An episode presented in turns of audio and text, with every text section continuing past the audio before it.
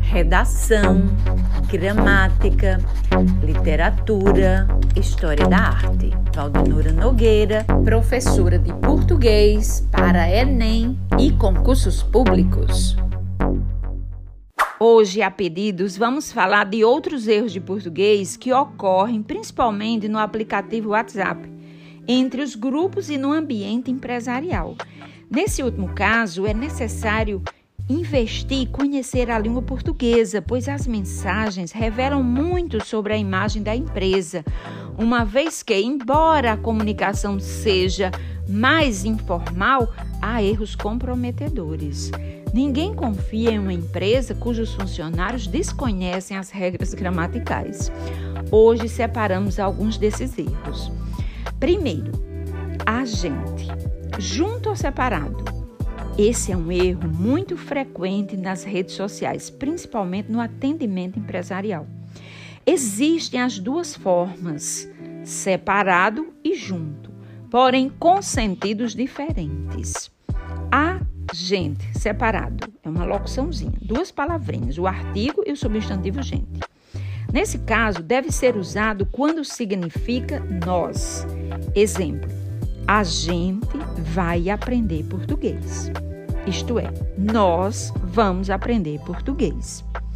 Agente junto é o profissional que normalmente passou em um concurso público. O agente de polícia é muito competente. Portanto, agente junto indica uma pessoa que faz alguma coisa, como um agente secreto ou um agente de polícia. Cuidado com a concordância com essa com a locução agente, as duas palavrinhas. Devemos usar o verbo no singular. A gente vai vencer. Toda a gente conhece a história. No caso da letra da música A gente somos inúteis, é um caso de licença poética. O normal é usar o verbo no singular. A gente vai se proteger. Agora, muito cuidado também com a concordância com o pronome nós. O verbo deve ser usado na primeira pessoa do plural. Nada de dizer nós é amigo de verdade ou nós quer saber a verdade, nós se ama. Não, não. O certo é nós somos amigos. Nós queremos a verdade. Nós nos amamos. Outro erro frequente é o para mim ou para eu. Qual certo? Vejamos. O livro é para mim ler ou o livro é para eu ler? O correto é o livro é para eu ler. A expressão para eu deverá ser usada quando vier um verbo no infinitivo depois. Nesse caso, o eu vai ser sempre sujeito para eu ler, para eu estudar, para eu falar, para eu fazer. Já o mim normalmente termina a frase assim: Este presente é para mim. Esta aula parece que foi feita para mim. Se usar no início da frase, use vírgula.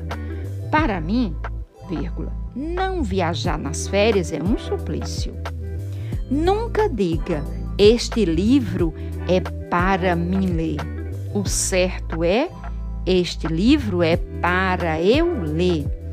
Você pode até dizer: Esse livro é para mim. Porém, ele nunca vai ser lido, pois o mim nunca pratica uma ação. Ele não conjuga verbo ele nunca vai ser sujeito. Ele vem sempre com preposição, assim. Ele gosta de mim. Cuidado, não existe ele gosta de eu, viu? O eu é só sujeito. Ele compreende a mim. As mensagens foram feitas para mim. O eu sempre vai ser sujeito.